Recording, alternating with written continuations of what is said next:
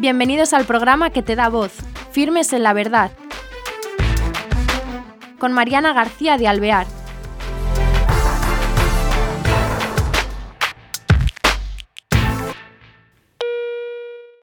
Hola queridos oyentes, bienvenidos a este nuevo programa de Firmes en la Verdad.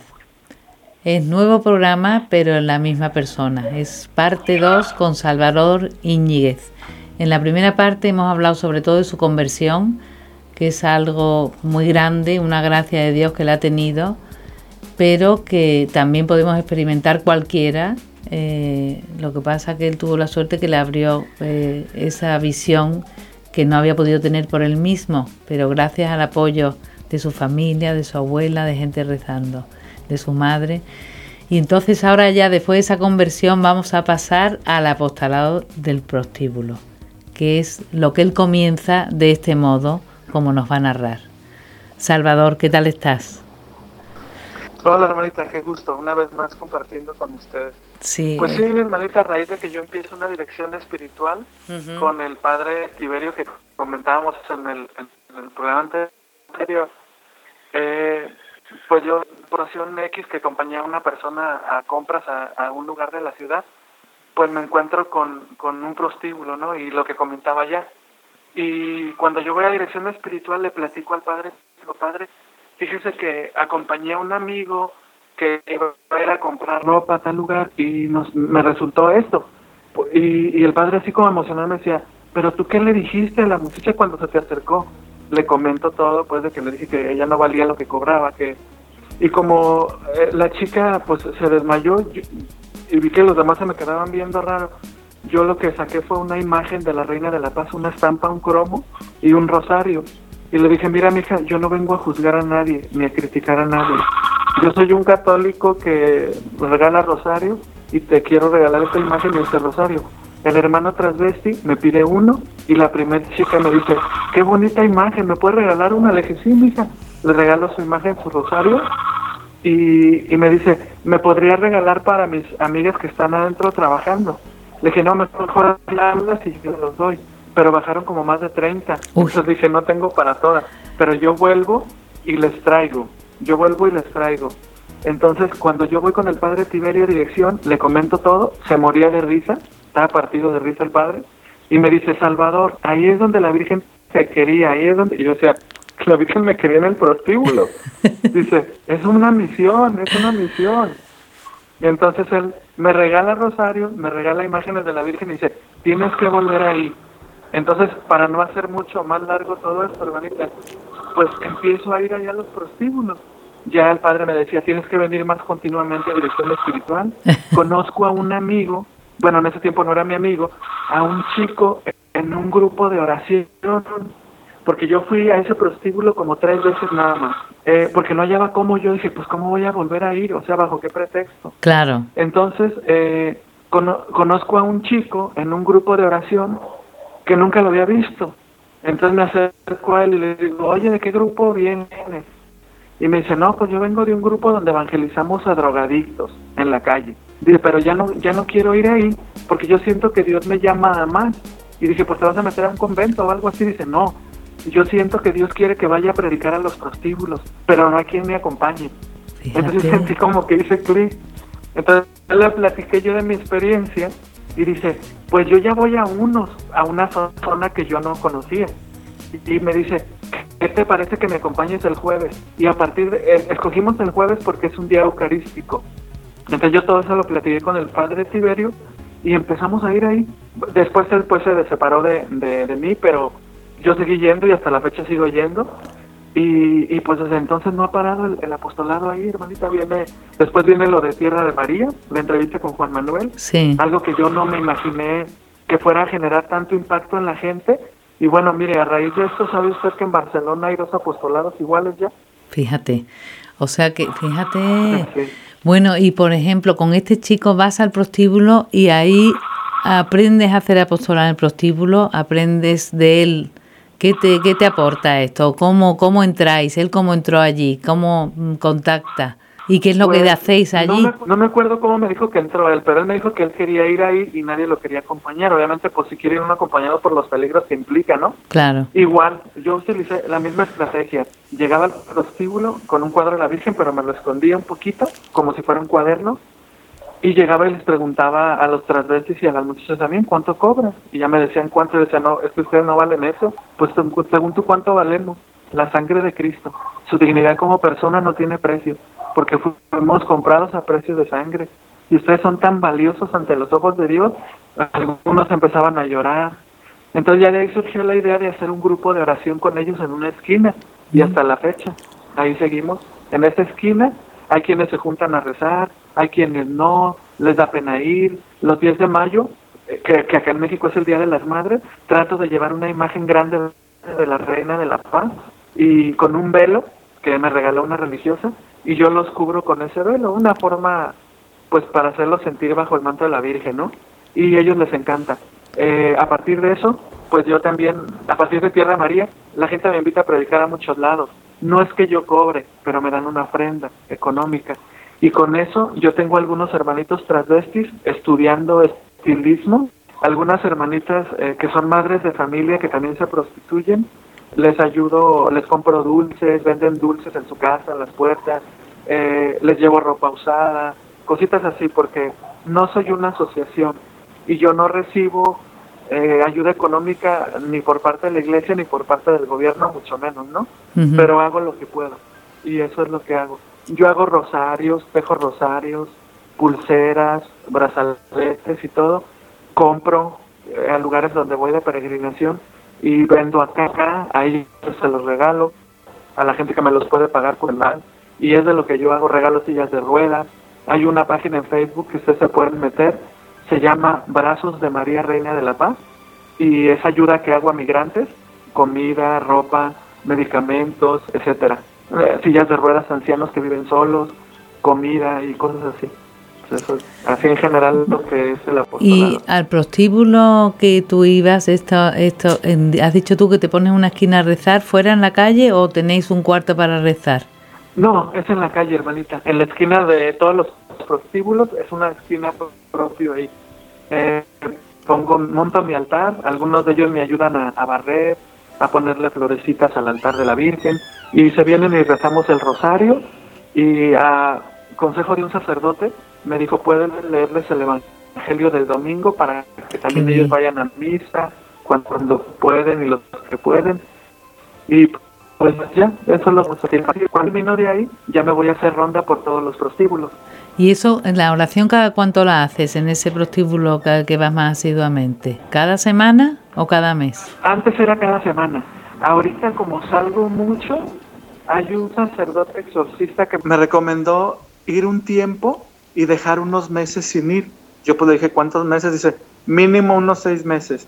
Porque le digo que yo empecé a sufrir una enfermedad que yo pensaba que pues era física, que también tiene pues que ver con lo físico, pero en realidad el mal era espiritual y fue un sacerdote exorcista el que finalmente me ayudó a liberarme.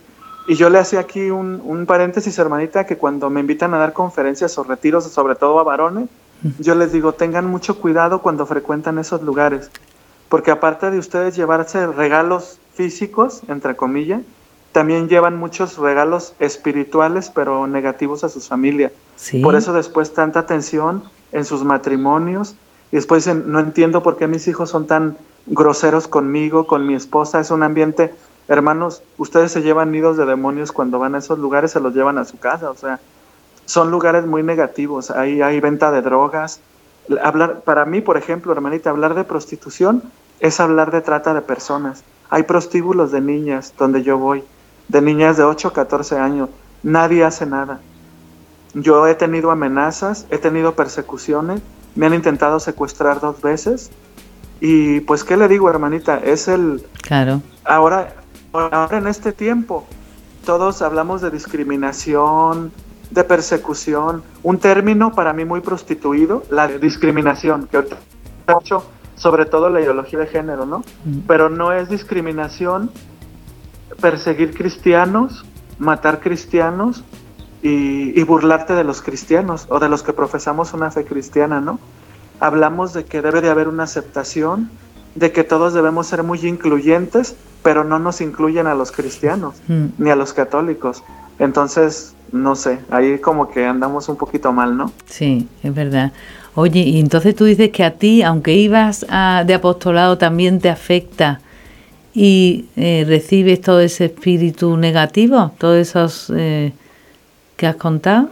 Yo tuve esa experiencia y no sabía en un principio, ¿no? Porque empecé a enfermar de un dolor fuerte en el estómago, pero que finalmente fue un mal espiritual.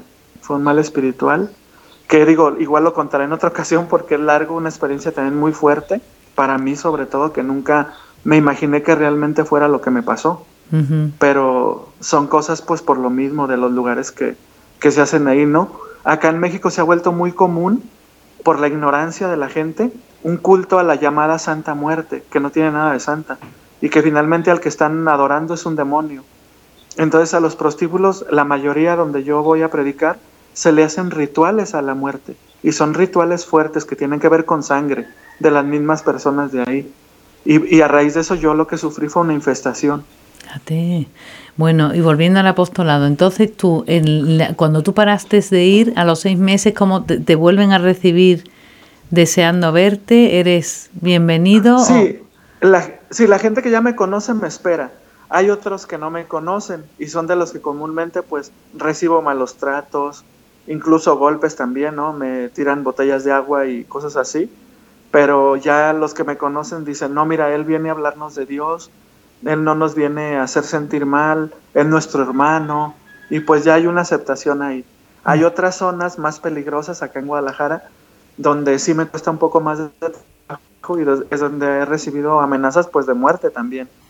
Fíjate Sí, qué también. valiente, pero ¿y vas solo o eh, con ese chico que ibas mm, ya no? Él, él, él ya no, no sé qué pasó, le per- perdí contacto con él porque pues no, ni me contesta las llamadas ni nada, ¿no?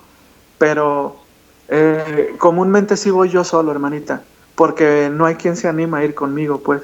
Y le voy a decir una cosa aquí, ¿eh? Donde yo también reconozco que es, es, es el, como un proyectar el amor de la Virgen. Siempre son mujeres las que quieren acompañarme que varones, siempre. Y con ellas mejor hice el grupo de Brazos de María Reina de la Paz para que mejor me ayuden con los migrantes y con los drogadictos en la calle.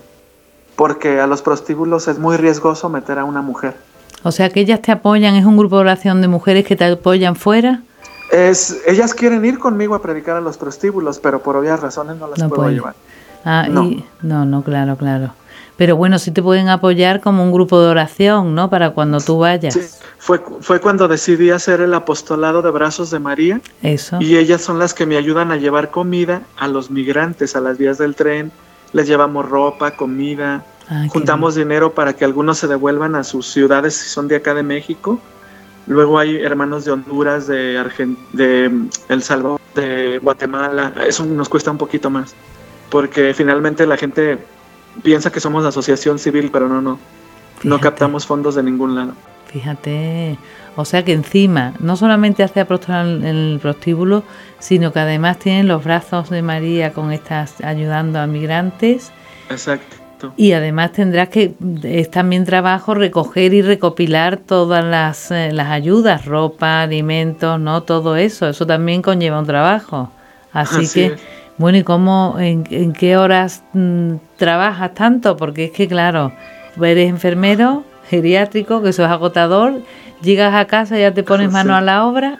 Bueno, mire, hermanita, definitivamente ya no trabajo como enfermero. ¿No? Ya me dedico al 100 al apostolado. Fíjate. Sí. ¿Y de qué Sí, vives? Le digo que mucha gente me, la gente me invitan a predicar a lugares, yo no cobro, pero me dan una ofrenda y de ahí puedo mantenerme yo, que le puedo decir con honestidad, no tengo lo que quiero, pero no lo necesito tampoco. Fíjate. Y de ahí me sale para compartir en el apostolado, que yo, di- yo divido mi, mi economía en tres partes. Lo que tengo que ayudar a mi madre, porque la tengo todavía. Lo que es para mí, para mantenerme yo, y para la Virgen María, yo lo digo así. Y eso es lo del apostolado. No, no es mucho, porque realmente le digo, yo no comparto lo que no tengo, comparto lo que tengo. Si tengo cinco pantalones, puedo regalar dos sin ningún problema. Y yo le puedo decir que desde entonces me he visto bien, me he visto mejor y no compro yo las cosas, la gente me regala. Incluso es ropa usada, yo no tengo ningún problema, no pasa nada. No pasa nada. ¿Y vives con tu madre? Vivo solo en Guadalajara, en una casa que me presta la señora que me regaló el rosario de Meyugorie que yo no quería. Fíjate. Ella es como mi madre espiritual. Qué maravilla. Bueno, y la Virgen que te cuida. Pero eh, eh, he leído yo otras cosas que tú decías eso, que para que antes de salir a, tu apostolado tenías que preparar y llenar. Eh, claro. Eso quería yo que lo contaras, porque... Pues yo parto de una, una frase, creo que es de San Agustín, nadie da lo que no tiene. Entonces, si yo no puedo ir a hablar de Dios si no, si no me lleno de Dios. Yo creo que todos nos damos cuenta, porque hay personas que estamos acostumbrados a llenarnos la cabeza de citas bíblicas, por ejemplo. O yo puedo tener diplomados en teología, en mariología y todo, pero no paso de ahí. Y yo podré dar un discurso buenísimo, a punto, sin errores teológicos ni doctrinales, pero vacíos. Y yo lo he comprobado también en mí, porque a veces según yo me preparo todo un discurso para pantallar y yo veo como que dicen, pues qué bueno, ¿no? Pues estuvo muy bonito tu discurso, pero gracias, chao. Pero cuando tú les hablas partiendo de tu propia experiencia, mueven los corazones. Y eso yo lo he visto. Y si nos damos cuenta, pues son los temas en las apariciones de la Virgen María en todo. Tenemos que orar para llenarnos de Dios. Y orar es tener un tiempo propio de diálogo con Dios. O sea, yo no puedo ir a hablarte de algo que por realmente no conozco. Y la gente se da cuenta, la gente no es tonta. Aunque no tenga mucha, mucha formación religiosa, la gente se da cuenta cuando tú, todo lo que me estás diciendo está vacío. Entonces, hay que hablar de la experiencia. También yo no me voy a meter en líos hablando de algo que no sé, ¿verdad? Yo hablo desde mi propia experiencia. Mis hijos vayan, vayan al Santísimo cuando tengan tiempo. Miren, ahí, ahí su corazón va a experimentar paz.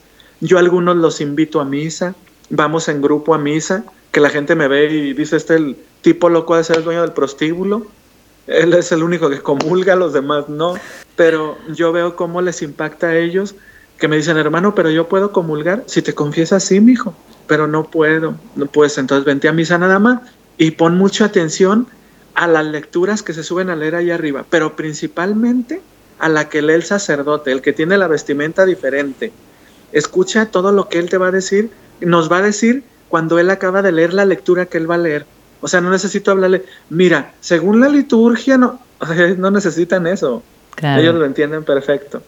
Y es, eh, yo, lo, yo los llevo así y así empezamos. Me ha dado gusto porque a muchos de los que empecé a llevar en una iglesia que se llama La Merced, ah, yo no siempre tengo tiempo de ir a misa ahí. De hecho, a mí me gusta ir más a la Catedral Metropolitana de ahí de mi ciudad. Entonces, este, a veces salgo y me encuentro algunos hermanitos transvestis saliendo de misa de ahí y ya les hablo yo, hola hermanito, ¿cómo estás, mi hijo? ¿Cómo te ha ido? Los abrazo y todo. Hay uno de ellos que se llama Cristi, es hombre, pero él tiene un corazón muy noble. Y cuando me lo encuentro ahí y lo saludo, yo lo abrazo en el nombre de Jesús. Y él llora porque dice, hermano, no le da vergüenza saludarme. Le digo, ¿por qué me va a dar vergüenza si eres mi hermano en Cristo? Entonces, eso les edifica, ¿sabe? Y yo, el Evangelio es eso, hermanita, actuar como Jesús. ¿Qué haría Jesús en mi lugar frente a una persona así? Yo no creo que Jesús lo mire con desprecio. Yo no creo que Jesús lo rechace, ¿no? Al contrario. Entonces, pues es eso, hermanita. El apostolado es tratar de vivir como Jesús vivía, yo pienso. Pues eh, tienes toda la razón, tratar de vivir como Jesús vivía, claro que sí. Y tú, eh, cuando se, tu confesor espiritual murió, después ya eh, estás con quién te ayuda, quién está ah, te apoya. me, ha sido muy difícil porque en el caso del padre Tiberio, pues él conocía a Meyugorie, o sea, como que yo ensamblé con él. Pero ahorita hay un padre de Tampico, que ojalá y ve el programa, el padre Alfonso, y él la ha hecho como mi director espiritual. Y hay otro también, otro sacerdote que es de acá de Cádiz, España, que yo lo siento como un, consejero también, el padre Juanjo. no me acuerdo ahorita su apellido, pero Dios me pone así mucha gente. Pero le voy a decir una cosa, hermanita. Yo a raíz de esa experiencia que tuve en el autobús, yo para mí me da lo mismo confesarme con cualquier sacerdote, porque la misericordia de Dios es la misma. Claro, y es Cristo. Antes yo no hubiera pensado así, ni le diría esto. ¿eh? Al, al, contrario, le diría, no se confiese con un cura. Pero yo me fijo porque luego hay gente que dice, no, yo no me confieso con ese sacerdote porque esto. La misericordia de Dios es la misma, así el sacerdote sea la persona más mala de todo el mundo, para mí la gracia de Dios fluye igual. Y le voy a decir una cosa, no sé si sea incorrecto que lo diga aquí, pero hay personas que a veces me han dicho pestes de algún sacerdote y yo a propósito voy y me confieso con él. Y, y, al final les beso sus manos. Muchos me han dicho, pero ¿por qué me besas las manos? Tú no sabes que yo estoy viviendo mal. Y le digo, Padre, a mí no me interesa su persona humana, me interesa la unción que Dios ha hecho en sus manos. Y como la gracia de Dios fluye, independientemente de cómo usted sea, usted merece mi respeto, mi oración y mi cariño. Y les beso sus manos. Le digo, porque yo le estoy besando las manos a mi Jesús, no a, no a la persona humana de usted, que también usted merece respeto como ser humano. Algunos han llorado, me han dicho, pues me han platicado cosas, y le digo, Padre, levántese, porque ese también es una parte que nosotros como iglesia no consideramos de ellos, que también son humanos y que claro, también tienen necesidades como nosotros de tener una persona que te diga, hola, te quiero, te extraño amigo, tomar un café conmigo, no, solamente llegamos, ay, pues como usted está más cerquita de Dios, Padre, escúcheme. Como usted está más cerquita de Dios, venga atienda a mi madre que se está muriendo. Como usted está cerquita de Dios, venga y hágame una oración porque acaba de nacer mi hijo. Como usted está cerquita de Dios, venga y case a mi hijo. Y ellos pueden vivir todo eso que te dije, hermanita, en un solo día. Imagínate el choque emocional. ¿eh? Uh -huh, y nosotros no, o sea, nosotros podemos asistir a la muerte de una persona en un mes y dentro de cinco meses, dentro de un año o dos. No, ellos pueden vivir todo esto en un solo momento, pero eso no lo vemos nosotros. Claro, y son Y te lo digo porque, porque yo viví así y no consideras esa parte. No, pues también hay que cuidar a nuestros sacerdotes que están siendo tan perseguidos, tan calumniados, ¿verdad? Uh -huh. Hay gente que enseguida cuando yo hablo de estos temas me dice, sí, pero hay sacerdotes pederastas, si lo conoces, denúncialo. Pero si no lo conoces, si no estás seguro, no le estés levantando un falso. Claro, sí, sí. Entonces, pues, eso, hermanita. Así, así que estás, eh, eso, ayudando alrededor, como tú dices, pues eso, haciendo lo que Cristo haría. Y que no solamente las prostitutas, sino que también cualquier no, persona de nuestro alrededor sí. hace falta. Lo que pasa Tal que, cual. claro, nos impacta tu apostolado en los prostíbulos porque hace falta tener me, lo que tú tienes para, para ser valiente e ir incluso con amenazas de muerte, pero claro, tienes a la Virgen contigo ¿eh? y a Dios que te apoya. Y bueno, te damos las gracias por este tiempo. ¿eh? Y, no, al contrario, gracias a ustedes. Y ya, ya nos iremos viendo para, para ampliar cómo va tu apostolado y que nos cuentes novedades. ¿eh? Claro que sí, Amaita. Nada más me gustaría agregar algo. Sí. Que las personas que vivimos una espiritualidad mariana, no reduzcamos esas, esas espiritualidades a una sola devoción. Más bien centrémonos en el amor de la Virgen, porque el mensaje de nuestra Madre siempre es actual. Y lo que tenemos que ver no es el vestido de la Virgen, ni su advocación, sino su corazón de madre que viene por todos nosotros. Muy bien. Okay. Pues con eso nos quedamos y pues eso, cuando miremos a la Virgen no quedarnos solamente eh, por, eh, con el nombre de la vocación que sea, sino con el corazón de madre que ella tiene y que nos lleva a Cristo. Y bueno, hasta el próximo programa, es. espero que haya gustado.